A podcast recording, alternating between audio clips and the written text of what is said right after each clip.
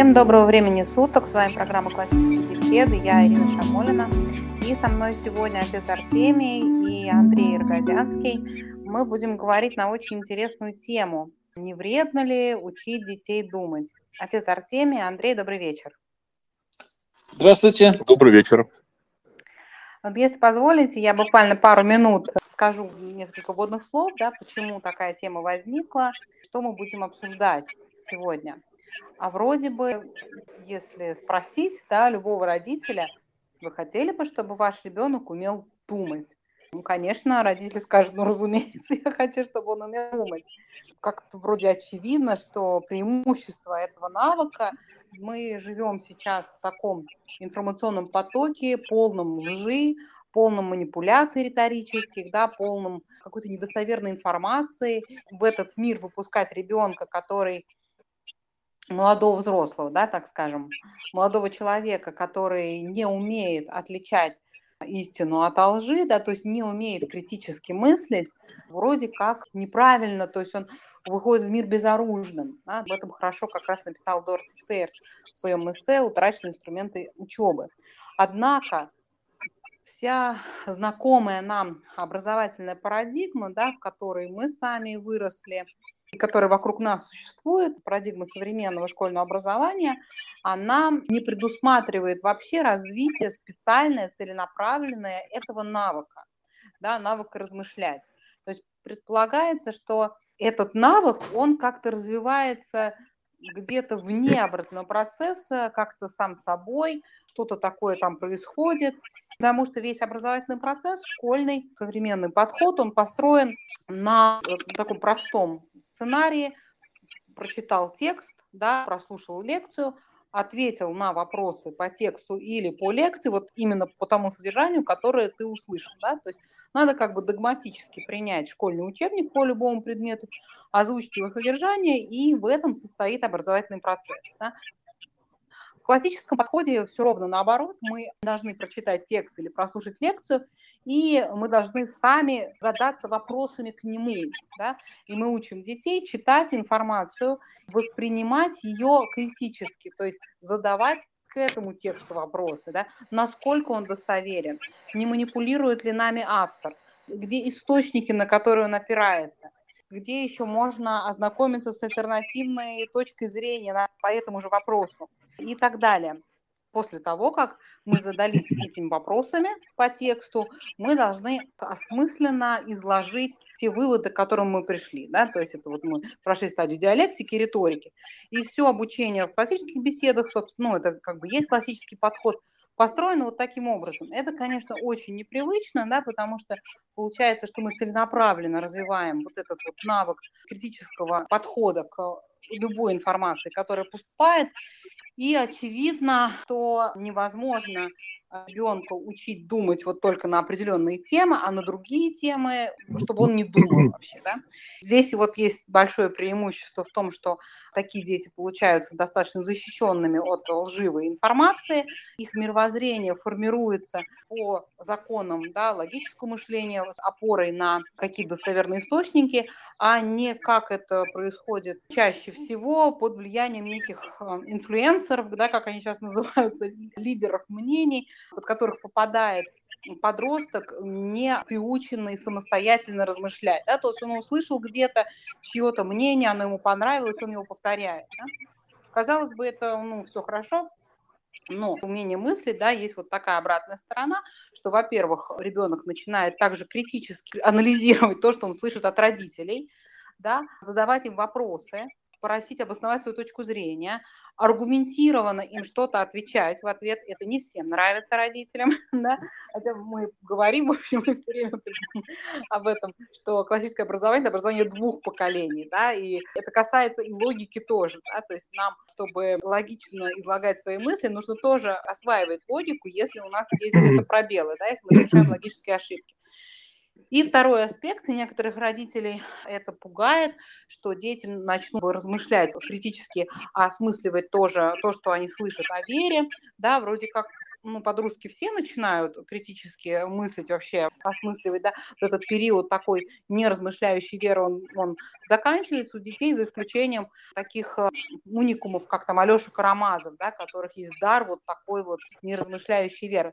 Некоторые родители сами не очень хорошо разбираются, допустим, в догматическом богословии и чувствуют себя тоже некомфортно, когда дети начинают задавать вопросы да, касающиеся учения церкви. Пожалуйста, прошу поделиться отца Артемия, Андрея. У обоих а, да, моих собеседников дети занимаются в программе «Вызов». У отца Артемия уже «Вызов 2», да, это был пройден. Да. А, у Андрея «Вызов Альфа». Поделитесь вашими наблюдениями, как вообще у вас впечатления от вот такого подхода, что вам нравится, что, может быть, настораживает, что по этому поводу думаете. Спасибо. Да, действительно, у меня уже трое детей занимается вызове. И, с вашего позволения, хотел бы начать по теме прочитать э, слова апостола Павла. Сейчас прочитаю отрывок, прекрасный отрывок, я очень люблю. Это последнее апостольское чтение на таинстве соборования перед седьмым Евангелием. И вот я прочитаю по-русски, чтобы более понятно всем было. И у меня вопрос к собеседникам сразу. Заметили вы э, в этом увещевании апостола Павла христианам города Фессалоники, помимо всех прочих добродетелей христианских, также рассуждать и исследовать. Причем все, ну, особенно духовные аспекты. Итак, я прочитаю. Это пятая глава первого послания к Солунинам, 15 стих, не 14. Умоляем также вас, братья, вразумляйте бесчинных, утешайте малодушных, поддерживайте слабых, будьте долготерпеливы ко всем. Смотрите, чтобы кто кому не воздавал злом за зло, но всегда ищите добра и друг к другу, и всем.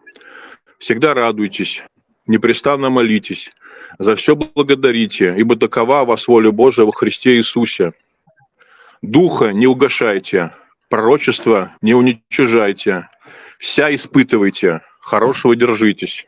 Удерживайтесь от всякого зла. Сам же Бог мира да осветит вас во всей полноте ваш дух и душа и тело, во всей целости да сохранится без порока пришествие Господа нашего Иисуса Христа. Заметили, где Он призывает нас э, рассуждать и испытывать?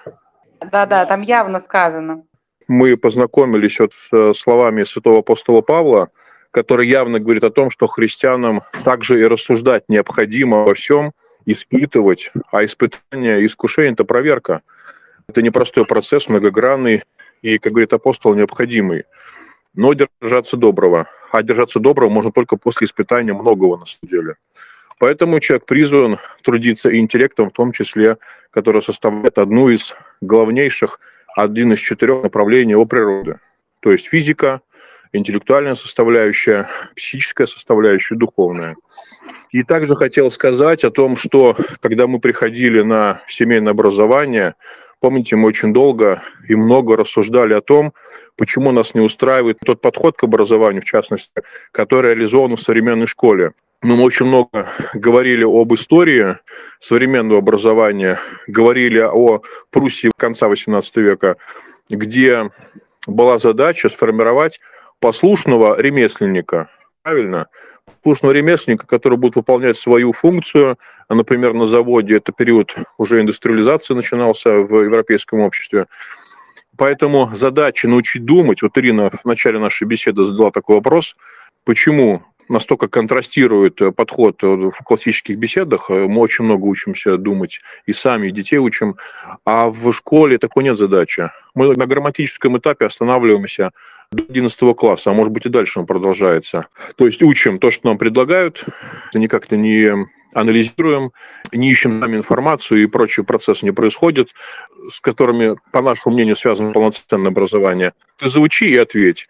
Потому что в современной системе образования думающий человек, он как таковой не нужен, чтобы задавал вопросы, чтобы сомневался во многих вещах, критически мыслил и так далее. То есть нас это не устраивало с самого начала, когда мы приходили на семейное образование. У нас была цель и остается, чтобы дети наши были полноценными людьми, такими, какими их сотворил Господь Бог, чтобы они отличали добро от зла и, конечно же, задавали вопросы. Это неизбежно. Да, я полностью поддерживаю, о чем сейчас говорил отец Артемий. Сама по себе постановка вопроса о том, полезно ли учиться христианину рассуждать, в том числе рассуждать о предмете своей веры, ну, это, что называется, ошибочно говорят, риторический вопрос. Риторический вопрос в обществе подразумевается, что ответ на него заранее понятен. Но в риторике, конечно, ответ не всегда бывает заранее понятен.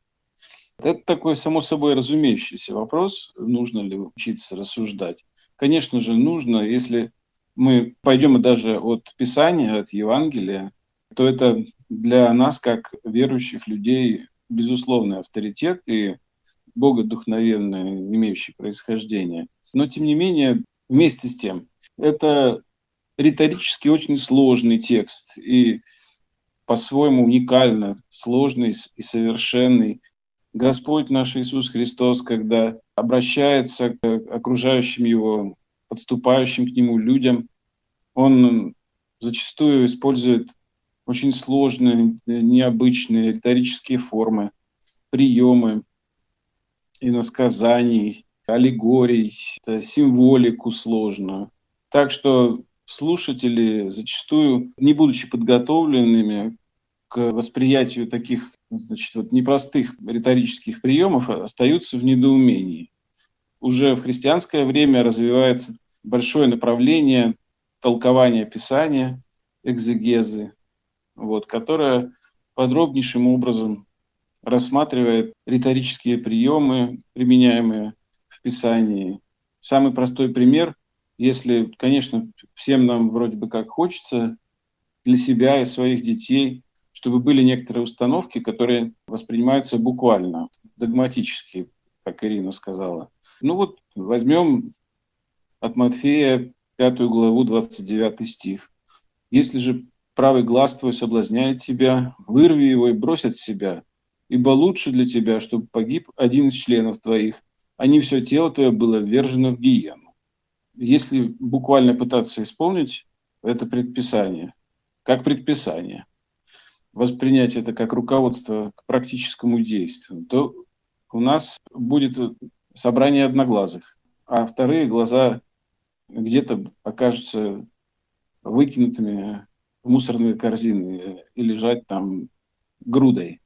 Каждый, конечно же, понимает, что здесь требуется определенное рассуждение, что перед нами не что иное, как прием риторического усиления, который просто показывает глубину напряженности драмы духовной борьбы человека, что выливается в опасности всем нам оказаться в месте мучений. Таким образом, передавая природу, эту стихию этой духовной борьбы в риторической форме, форме отсечения одного из своих важнейших членов, руки или глаза, Господь просто-напросто делает эту метафору очень сильной, пронизывающей сознание слушателей – так, чтобы они, представив даже себе процесс вырывания у себя глаза или отсечения руки, поэтому могли понимать степень серьезности той задачи, тех вопросов о спасении, которые стоят перед каждым из нас. Ну и что мы видим в дальнейшей истории церкви, в этом также присутствует очень много элементов рассуждения.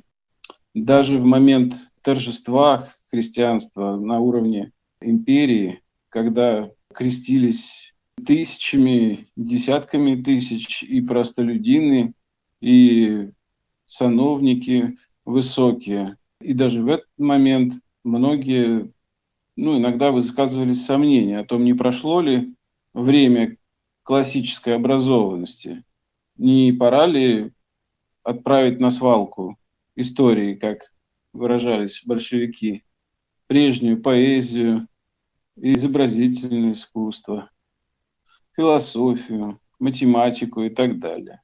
Вот несмотря на то, что христиане очень строго относились э, к своей вере в то время, это золотой век святых отцов, Это как раз был пик монашеского аскетического делания.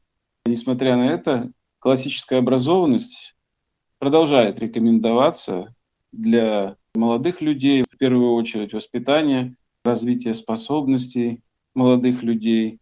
Так, в частности, поступал один из самых наших почитаемых великих святителей и учителей церкви Василий Великий. А у него на попечении оказались двое племянников, которых родители в то время зачастую чувствовали необходимость передать их в таком юношеском или подростковом возрасте, передать э, из дома на попечение духовного лица, близкого родственника. И он столкнулся с тем, что эти молодые люди не очень-то хотели вникать в науки, придумывали, возможно, для себя какие-то якобы духовные обоснования тому, чтобы не учиться, подвигло Василия Великого написать отдельное сочинение, где вот в форме такого отеческого наставления к этим двум племянникам вообще э, раскрывался вопрос об отношении церкви к мирской науке. Тогда это была сплошь наука языческого времени. Сейчас у нас светская наука в основном секулярного, то есть э, безбожного толка. Суть остается очень близкой, похожей. Сочинение, которое называется «К юношам» о пользе изучения языческих книг. Конечно же, в первую очередь напоминает о том, что настоящая человеческая жизнь ничего не значит, совершенно не почитаем и не называем благом то, что доставляет нам совершенство в этой только жизни. То есть выдвигает вперед прежде всего духовные идеалы. Но тем не менее признает, что для приготовления к успеху на духовном поприще надо натрудиться, беседовать и со стихотворцами, и с историками, и с ораторами, и со всяким человеком, от кого только может быть какая-то польза к попечению о душе.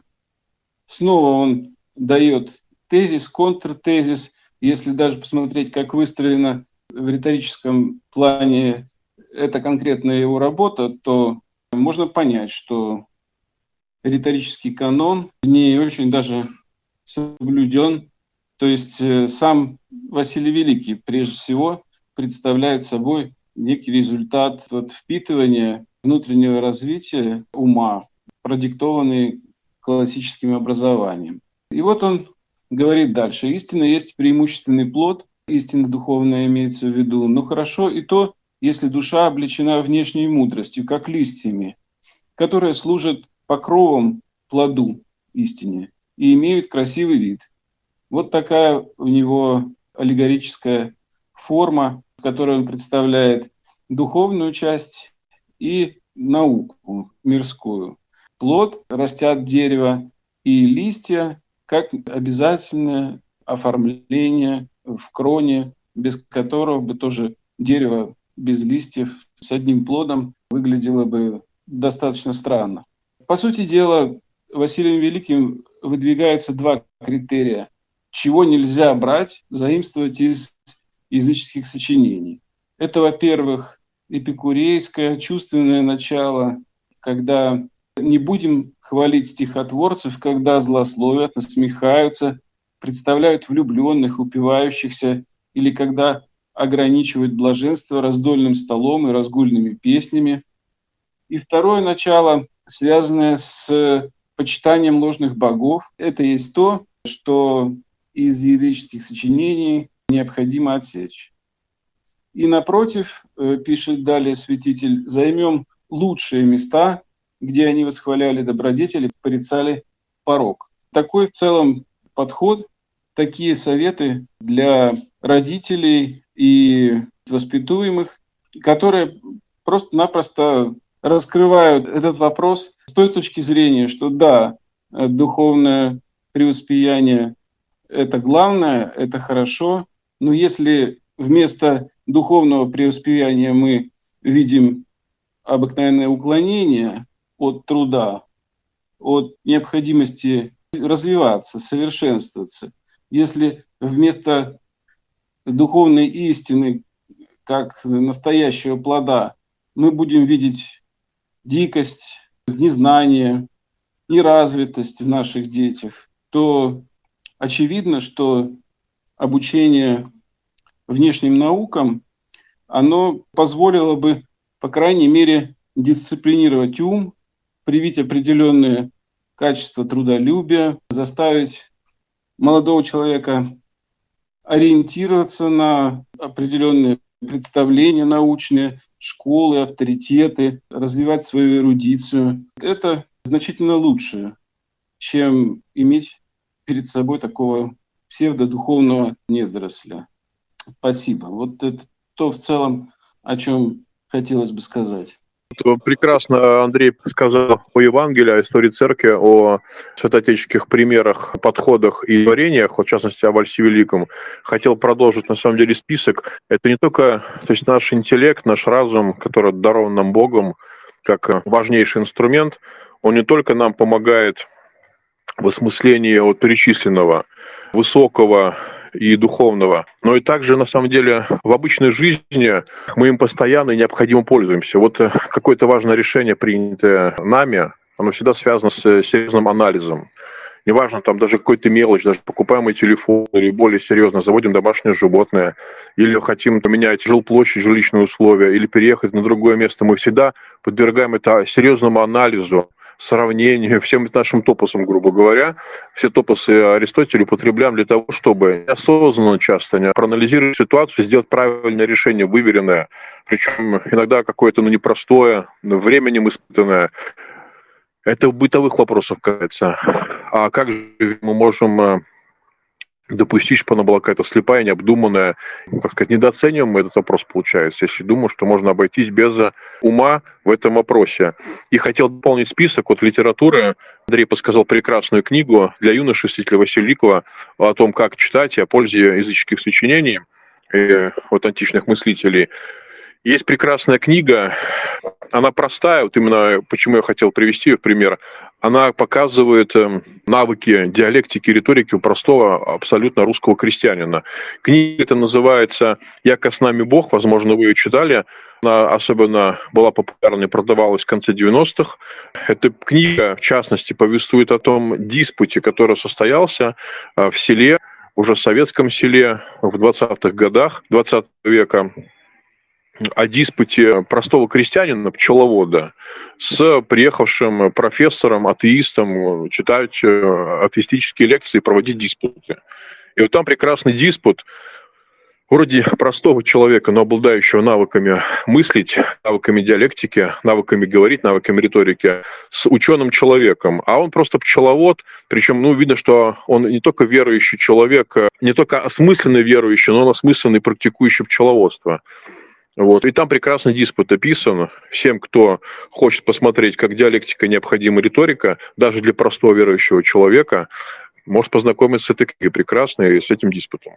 Спасибо большое, Отец Артемий, очень интересно. Дорогие собеседники, к вам еще вот такой вопрос.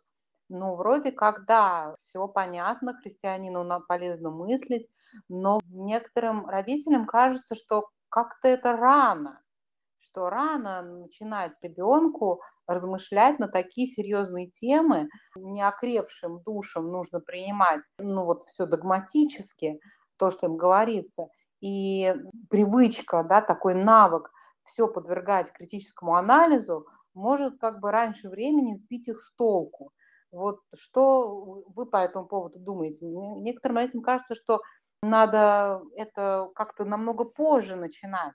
Там, я не знаю точно, как возраст вот себе представляют такого плана, кто придерживается точки зрения, может там 18 лет или 16 лет, но у нас возраст начинается с 12, а когда у детей уже абстрактное мышление начинает развиваться, риторический этап э, с 14 лет да, в вызове. Вот по поводу псевдодуховного недоросля, как вы думаете, не рано ли начинать его привлекать вообще внимание к возможности размышлять над вопросами веры?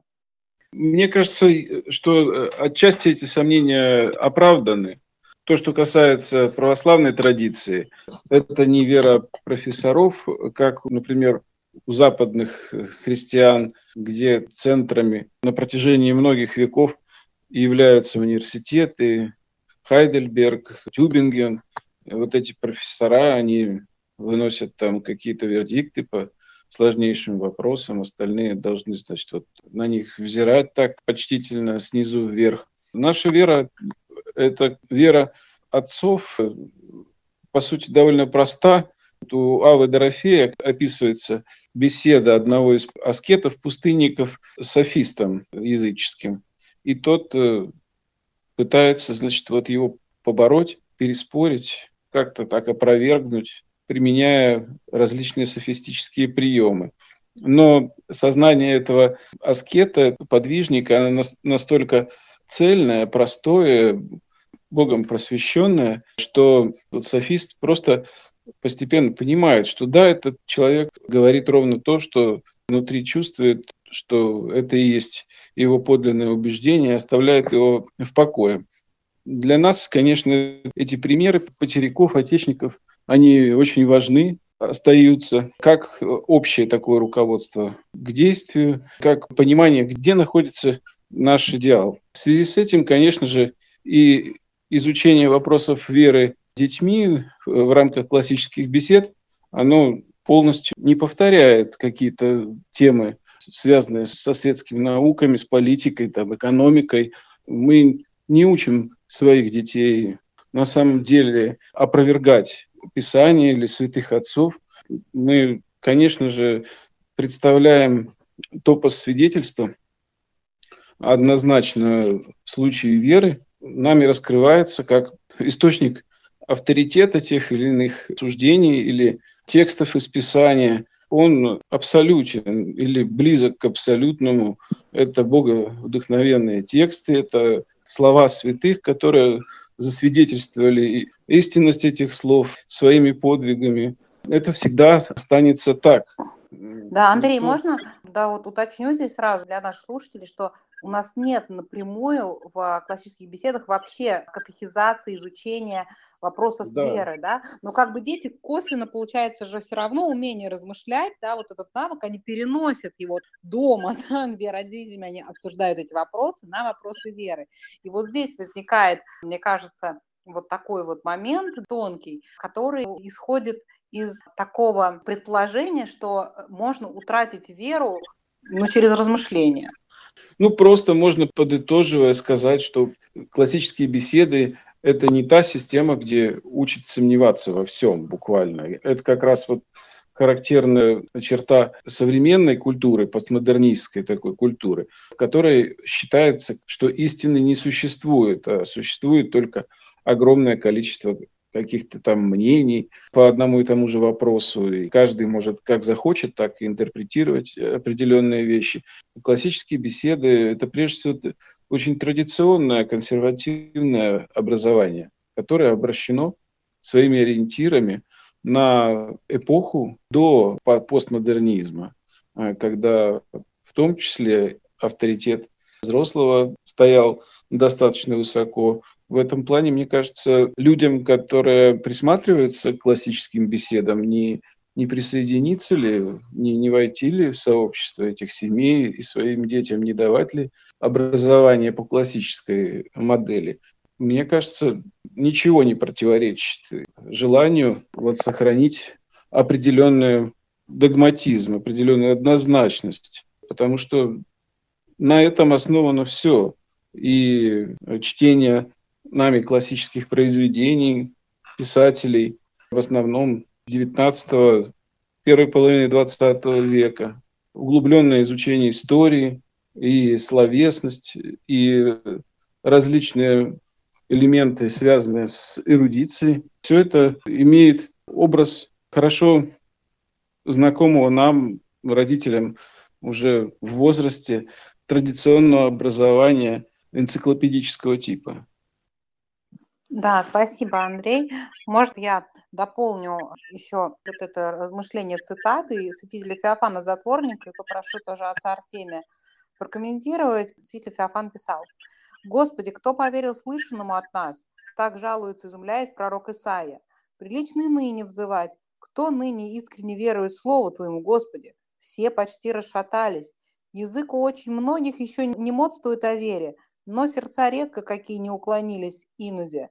Что за причина? Стал ощущаться интерес в неверии, развилась потребность в неверии для прикрытия интереса сердца, не согласных с верой. Тут корень зла, не разум противник веры, а развратившееся сердце. Разум тут только тем виноват, что покоряется сердцу и принимается умствовать не по началам истины, а по желаниям сердца. Причинные доводы за истину кажутся ему ничтожными, а малость какая против нее вырастает с гору. И вообще в область умственную вносится смятение, слепящее ум. Он не видит, да и не может видеть, хоть не толкуй ему.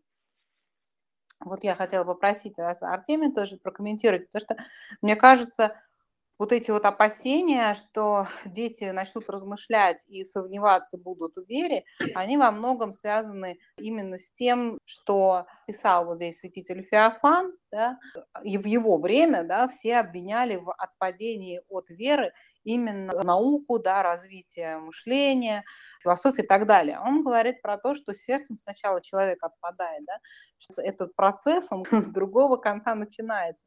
И вот, отец Артемий, что вы думаете об этом вот применительно к подросткам? Ну, смотрите, цитата 100 Феофана, она говорит и приоткрывает нам природу вообще веры в человеке.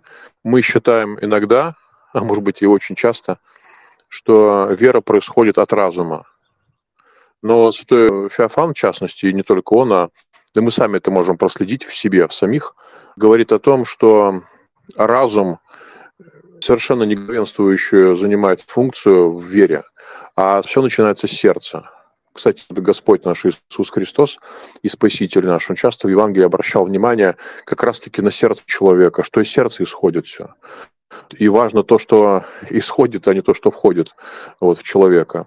Поэтому и святой Феофан, опять же, говорит о том, что важно то, на что направлена наша внутренняя сущность, то есть сердце, все наши силы души. А разум, он уже является слугой. И часто он обслуживает просто греховные интересы сердца, когда мы типа обосновываем интеллектуально свое неверие или какой-то свой бунт. А на самом деле мы сердечно уже давно ушли немножечко не в ту сторону. А разум здесь просто такой вот выполняет функцию слуги у сердца. Это только последствия.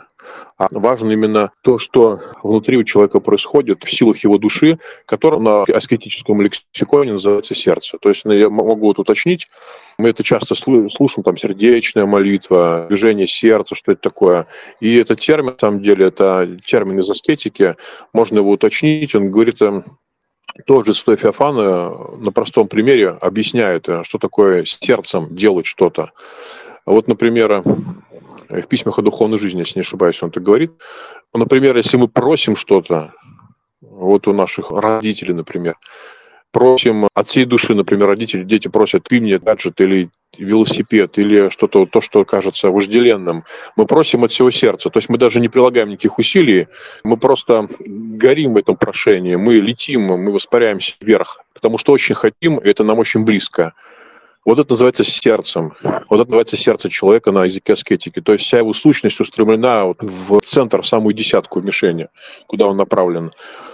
И хотел сказать о важности, дополнить э, размышления тоже Андрея по поводу стопоса свидетельства, ну вообще роль свидетельства в вопросах веры. Э, насколько это важно и насколько это, ну, на самом деле, краеугольно. Краеугольно здесь тоже в контексте вот евангельского языка имеется в виду, краеугольным камень считался тот, который держит арку, который держит всю массу этой окружности, полуокружности, которая в высоте дверного проема или ворот, кругольным камнем назывался именно тот камень, который был замком. И, в общем, насколько важно свидетельство, друзья. Дети, они в первую очередь, и вообще человек в деле веры оценивает то, что он чувствует. То есть не то, что там услышал и так далее. Чувство очень много значит, на самом деле, сердечное чувство. Очень много действует примерно детей. Если мы хотим, чтобы дети наши в вере крепкие, и какой-то создать хорошие запасы прочности духовной пищи им на будущее, мы должны вдохновлять их примером. Они боятся, что они что-то услышат, какой-то интересный, значит, э, по нашему разумению, достойный внимания аргумент против веры, что это их как-то пошатнет.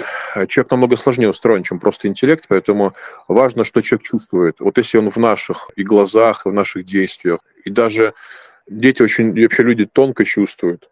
Если они увидят вот это сияние вечности, которым мы сами горим, для них э, очень хороший задел будет на будущее. Даже если они будут искать, анализировать, э, идти. Путь веры очень непростой на самом деле. Он длительный, он бесконечный, можно сказать, вечность переходящий. Даже у митрополита Вениамина Феченко есть такая книга «Вера в горниле сомнений». То есть вера, она в горниле всегда. Есть какие-то более моменты спокойные, а есть бури, находящие на тебя, периоды разные. И эта вера в течение земной жизни особенно, она всегда будет вот такой вот, ты перелистываешь как будто книгу. Один лист перевернул, новое задание у тебя и так далее. Так вот, пример родителей, пример сообщества благотворного, благого сообщества, как раз намного важнее, чем какая-то интеллектуальная э, составляющая. Вот э, преснопамятный патриарх Павел Сербский, он говорит, что не надо людям говорить о вере, о своей вере. Ты должен жить так, чтобы хотели тебя спросить о твоей вере. То есть э, этим самым святейший Павел, он говорит о том, что очень важны дела, очень важно горение, стремление к небу в глазах и в душе человека, в душе родителей. Вот это для детей важно. Вы спрашивали про то, как э, мои дети, так бы зависты мои я делаю ставку на свой пример в первую очередь. Нисколько не боюсь, я сам много прошел в плане интеллектуального какого-то, и еще впереди много размышлений и трудностей, и озарений, откровений каких-то. Не боюсь этого, но сделаю ставку на свой собственный пример. Например, доброделания, например, того, как я отношусь к истинной вере и так далее. Это непростой труд, которого, мне кажется, многие родители боятся, потому что ну, не брались никогда за него. Семейное образование очень ответственно, даже в интеллектуальном плане, и ответственно очень в духовном. Потому что мы, если мы хотим что-то хорошее привить, по-настоящему привить, мы должны быть примерами. А это очень сложно. Многие родители думают, что мы отдали ребенка в группу, в христианскую группу, в прекрасную, там, перспективную, с прекрасной методикой образования, и там все сделают но среда, в которой он живет, в особенности дома, с кем он общается, с близкими, с людьми, это много важнее на самом деле. Вот. Поэтому будем и свидетелями сами. Это не просто, но это очень действенно. Хорошо, спасибо большое, отец. Я вот хотела как раз вас поддержать здесь в том, что мне было бы очень радостно, если бы у меня ребенок, там старший, да, подросток, начал бы мне задавать вопросы по догматике. Мне, а, я не знаю, почему некоторые родители это опасаются. Мне кажется, наоборот, надо радоваться, когда ребенка это интересует. И это для меня стимул самой пойти, да, и найти ответы на вопросы, которые я не очень хорошо знаю, да. И при этом мне совершенно понятно, что ни один подросток не может придумать такого догматического вопроса, на который церковь не сформулировала бы за две тысячи лет ответ и он совершенно точно есть. И я абсолютно не боюсь, что я не смогу его найти, но мне сам формат вот этой беседы, вообще такая звучащая тема у подростка, который меня что-то такое начал серьезное спрашивать, что я не знаю, мне кажется, это наоборот ситуация замечательная, да, это значит, что подросток начал к своей вере как-то относиться серьезно, ее прям вот изучать. Меня вот такие моменты бы радовали. Меня, к сожалению, старший подросток мало вопросов такого вам задает. Богословие само содержит в себе такую интересную дисциплину, как теодицея, то есть оправдание Бога. В рамках теодицеи рассматриваются различные каверзные вопросы о том, как понимать определенные разногласия или не может ли быть э, свидетельствовать против э, догматического богословия основного, не может ли свидетельствовать то-то или это. Вот как допустить э, присутствие в нашей жизни, в истории человечества определенных явлений, как совместить, например, с благостью Бога или всеведением Бога, или как свободу человека совместить со всемогуществом Вседержителя. Это совершенно такая каноническая практика теодицеи, и этим занимаются молодые люди в семинариях. А нужно сказать, что семинаристы по возрасту, по своему, не очень-то отличаются от студентов вызова старших ступеней. Это одна и та же возрастная категория, 18-19 лет. И в этом тоже плане классические беседы не открывают никакой Америки, а идут проторенным церковью благословленным путем. Я, друзья, тоже хочу дополнить еще о том, что мой опыт общения с моими детьми старшими, вызовистами, мой самый младший, ему 13 лет, и мой опыт показывает, что он вполне способен мыслить, размышлять на предлагаемые темы. И на темы, кстати, религиозные мы тоже мыслим. Мы же много смотрим материалы и видео, и аудио слушаем, и прекрасную литературу читаем по курсу вызова. И там очень много вопросов обсуждается, которые надо анализировать. Вопросы веры, касающиеся поступков людей и так далее.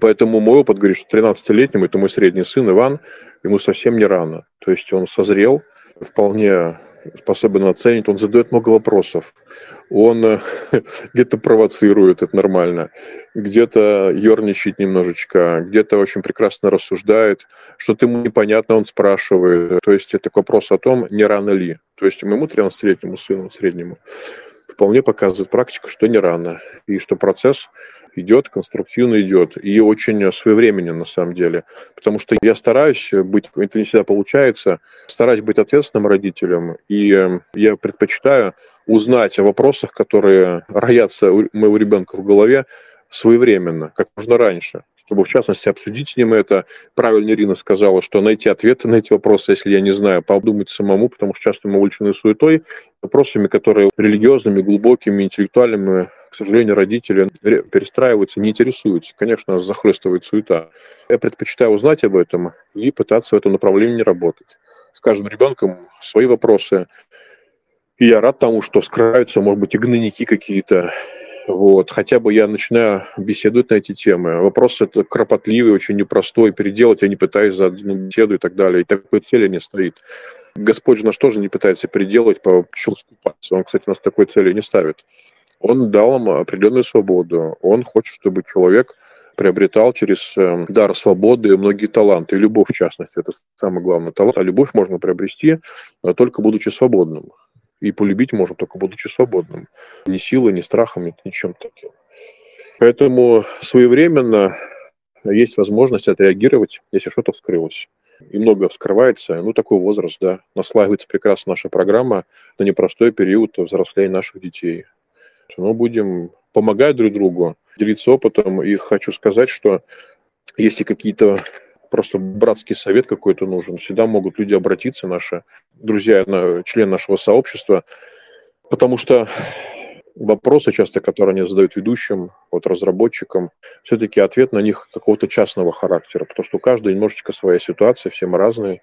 Вот, поэтому, если необходим совет, я думаю, что все будут за, если будут люди писать, ну, как бы спрашивать э, частным образом. Всегда можно пообщаться и ответить, и помочь друг другу. Спасибо. Да, спасибо большое, отец Артемий. Вот еще пару слов я хотела сказать по поводу того, что рано, не рано. Как мне сказала вот одна многодетная мама, у которой сейчас вызове двое детей, двое старших уже там за 20 лет им, да, они уже работают. Она говорит, что я поняла, что вот эти старшие дети, они обо всем этом думали. Просто они со мной это никогда не обсуждали. И я узнала, к каким выводам они пришли только уже, когда было очень сильно поздно. Она выбрала для своих средних детей вот такой вот путь, и ей тот результат, который она видит в них, да, что дети открыто обсуждают с родителями те вопросы, которые их волнуют, он ее очень радует. Ей кажется, что очень правильным. Мне тоже, честно говоря, кажется, что это не рано, потому что иначе будет поздно. Вот. Спасибо большое, Андрей, что вы еще хотите добавить? Довольно это странно, удивительно, что родители нашего времени высказывают такого рода опасения, замечания. Если у них есть э, желание, чтобы ребенок рос, развивался в таком более монологичном, инструктивном ключе, то у меня встречный вопрос возникает, как им это удается. Если 12 или 13 или 14 лет кажется рано, а у меня тогда возникает интерес встречный, а что в этом возрасте у них э, происходит фактически, что оказалось не рано. То есть э, к 12 годам у родителей, которые беспокоятся, не повредит ли программа вызов, ни у кого нет э, у детей смартфонов, они не имеют никакого общения хотя бы среди родственников. В школу не ходят они, конечно, у них нет школьных приятелей, но тем не менее где-то на секциях, там, на кружках, где-то они встречаются с детьми из господствующей такой вот детской молодежной культуры. Если смартфон у них есть, если у них есть контакты с такими детьми, то можно не сомневаться в том, что определенное вольномыслие, вольномыслие такого не самого хорошего качества интеллектуального и культурного, им уже знакомо к этому возрасту, к этим годам. Значит, вопрос уже стоит не в том, думать или не думать на определенные темы, а что делать вот с этими семенами, которые попали внутрь, которые уже э, волей-неволей, они там находят определенную почву у ребенка. И, соответственно, либо мы дадим этому возможность как-то вскипеть, как-то выразиться и направим в определенное русло, ведь педагогически этот подростковый возраст не зря называют возрастом спорщика. Дороти Сейерс, которую вы, Ирина, сегодня уже вспоминали, она, в частности, об этом очень подробно пишет. Вот все альтернативы, которые реально имеют родители к возрасту спорщика, они состоят в том, чтобы либо научить думать и спорить об этом по-настоящему, с должным качеством, либо это будет некоторое хаотическое такое поверхностное мышление, в рамках которого соединяется там несоединимое, и грешность мешается, как говорят, с праведным. И сегодня это сплошь и рядом. Мы видим по детям, которые приходят на программу из школы, требуется большой труд всего сообщества и директора, ведущего и остальных для того, чтобы в какой промежуток времени ребенок расшколился и стал отзываться и понимать, о чем ему говорят, а не просто вот представляет собой броуновское такое движение. Вот и вся альтернатива либо отдать его внутренние способности на откуп тому, что скажет массовая культура, либо учить его, что возражать массовой культуре. Больше, мне кажется, сегодня альтернатив их и нет. Да, спасибо большое, Андрей. Вот еще хочу проиллюстрировать таким примером, который очень яркий для родителей, а, может быть, мечтающих оградить детей от всяких посторонних инфекций, да, путем вот э, создания такой некой стерильной среды обитания, а, вспоминается Пушкин в лицее, который жил в условиях жесточайшей цензуры, да, то есть там просто литературу, которая вольнодумная, которая порочит веру или что-то такое, просто достать было очень сложно, да.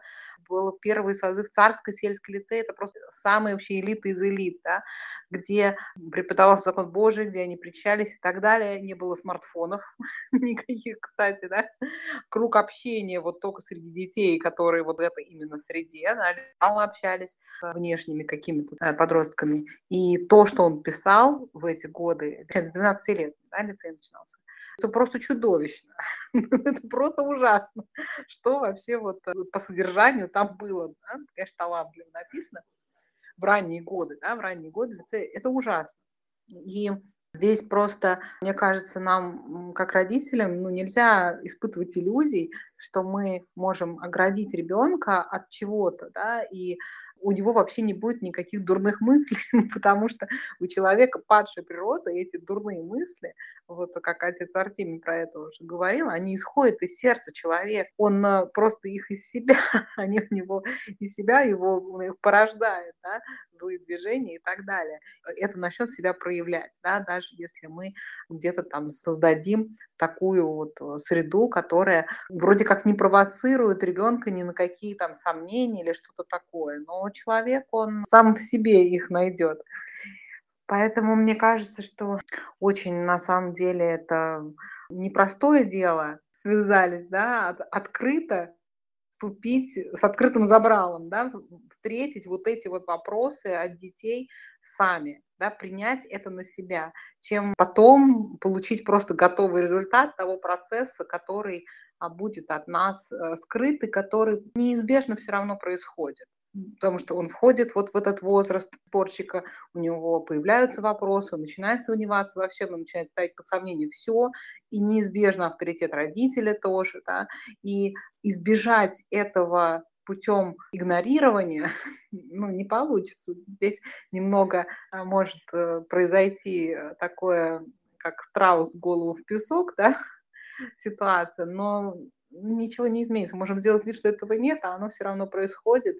И как нам бы не трудно было, но это, мне кажется, более правильно и стратегически более выигрышная позиция встретить этот вызов, чем нам делать вид, что ничего не происходит. Ну, давайте заканчивать наш подкаст. Какие-то слова резюмирующие скажите, пожалуйста, и мы расспрашиваем слушателя.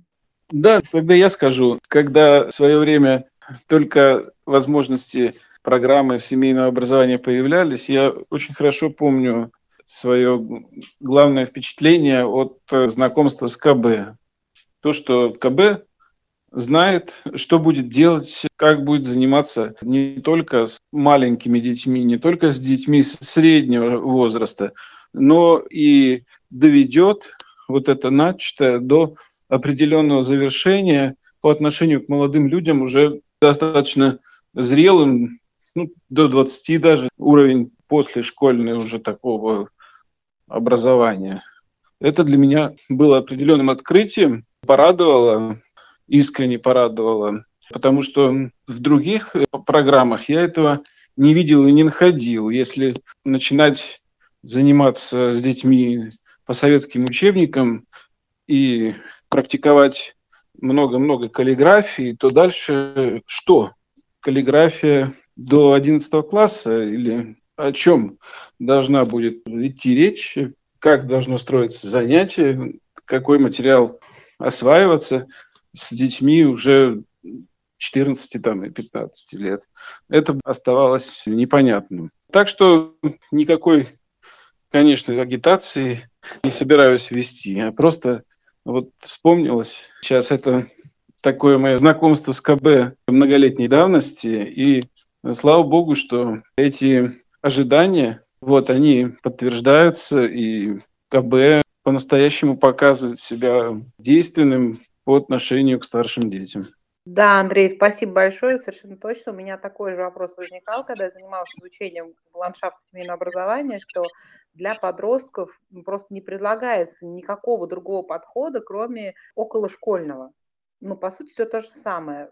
То, что предлагают курсы, там, да, разные а, увлеченные предметники, это такой же глобальный подход аналогичный, да, это лекционный формат, здорово очень, если это не скучная лекция, как в школе, а лекция харизматичная, но принцип тот же самый, ребенок, он просто пассивно слушает, потом воспроизводит услышанное.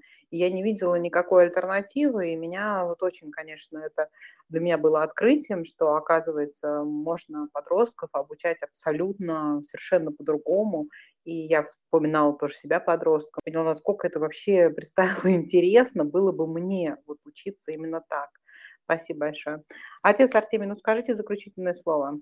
Да, друзья, во-первых, э, в одной из наших бесед, э, помните, мы упоминали тоже один из вопросов родителей по поводу смущений такого рода. Родители смущались о том, что присутствует, как им кажется, осуждение в действиях и в заданиях вызовистов. Помните, мы говорили, что учебный суд, потом, значит, по поступке они героев оценивают, судят людей. Я тоже хотел немножко ясность снести, то, что судить поступки – это очень важный навык и необходимый для духовного человека. Этим мы занимаемся. Мы рассуждаем в частности, оцениваем поступки человека, но не мы судим его личность и не выносим приговор ему в плане там, вечной участи его. Мы конкретный поступок рассматриваем. Это разные вещи. То есть поступки оценивать и судить поступки мы имеем право полное, и необходимо это делать, чтобы даже для себя какие-то вот вещи вынести полезные, взять пример или отвергнуть. А вот выносить приговор по самому человеку, по всему ему, мы должны Богу предоставить это. Потому что мы не знаем ни его жизни, ни его сердца, ни его ни прошлого, ни будущего, ни так далее. Вот, а поступки судить людей мы должны обязаны. Это очень полезное занятие. Это по поводу осуждения, потому что у нас фигурировал вопрос. И хотел сказать о том, что вот про Александра Сергеевича говорили, что в молодые годы вот испытывал он и декламировал юношеское бунтарство и так далее. Но все-таки конец человека был христианский, священник вышел от него и сказал, что я бы так хотел умереть. Это священник, которого напутствовал, говорил и исповедовал в течение многих часов его. Это говорит о том, что то есть мы все-таки должны доверяться Богу. И вопрос веры и взращивания веры очень непростой, и Бог нам, честно говоря, его не доверил. Вот воздействовать на сердце человек нам не дал возможности, возможно, к счастью.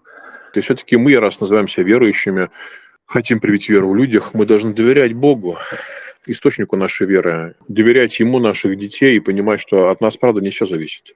Не всегда бывает успех и так далее, но должны доверять своих близких детей Богу. И по слову, мы вспоминали патриарха Павла Сербского, который говорит о том, что мы должны жить, чтобы нас спросили, чтобы нас хотели спросить и узнать про нашего Бога. О похожем говорит и наш современник, преподобный Порфирий Кавсикалевит. Это греческий святой в Афинах, который подвязался, кстати, большую часть своей жизни рядом с городом. Он окормлял больницу, будучи в молодости афонским монахом, всю жизнь прожил он в миру. Он говорит о том, что надо больше Богу говорить эм, о детях, то есть молиться больше за них, а не детям о Боге говорить, потому что часто слова наши немощные, не выражают всю суть и так далее. То есть примером будем действовать и молитвы за наших детей, и друг за друга. И все-таки доверять Богу, как в Ектенях, помните, церковных, друг друга, наш живот, то есть нашу жизнь, и друг друга Христу Богу предадим. Все-таки раз мы называемся верующими, Господь – это действующая сила, которую мы часто, может, не замечаем, но она огромна и действенна а часто думаю, что все в наших только руках. Это немножечко неразумно. Спасибо. Да, спасибо огромное, отец Артемий. Спасибо, Андрей. Мне кажется, очень интересная была беседа. Надеюсь, нашим слушателям она была тоже интересна и полезна. Будем надеяться, что встретимся еще с вами на других подкастах. Спасибо большое. Спасибо. Благодарю. До свидания.